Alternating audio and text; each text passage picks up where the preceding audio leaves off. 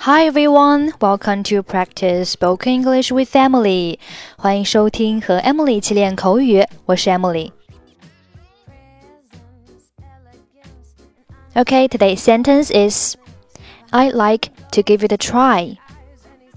I'd like to give it a try. I like to give it a try.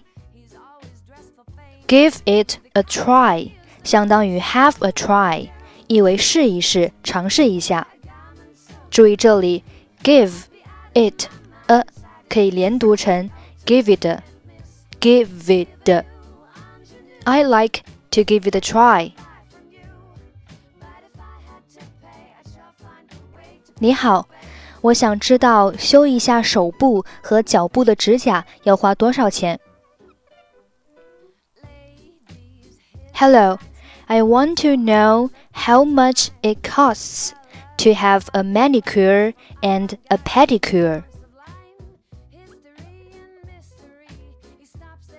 通常修手部的指甲是六十美元，脚部的是八十美元，但在这个特惠折扣后，总共只要一百二十美元，而且还可以免费给您绘上图案。Usually, it's sixty dollars for manicure and eighty dollars for pedicure, but with this special discount, the total for both is only one hundred and twenty dollars, and you can get them painted as well for free. 这倒挺好的，那我试试看。我想要红色热情系列的。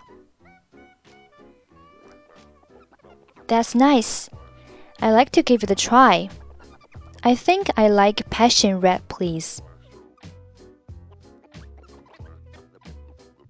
Hello, I want to know how much it costs to have a manicure and a pedicure. Usually it's $60 for manicure and $80 for pedicure, but with this special discount, the total for both is only $120, and you can get them painted as well for free. That's nice. I like to give it a try. I think I like passion red, please. Okay, that's it for today. 获取更多地道美语发音秘籍，欢迎关注微信公众号“英语主播 Emily”。I'm Emily. I'll see you next time. Bye bye.